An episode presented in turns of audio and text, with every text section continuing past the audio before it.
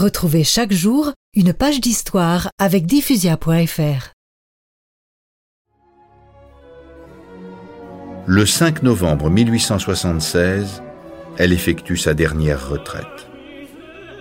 Lorsqu'on lui demande ce qu'elle veut, sa réponse est Ah, ce que vous voudrez.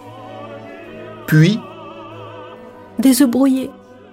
Une pomme cuite.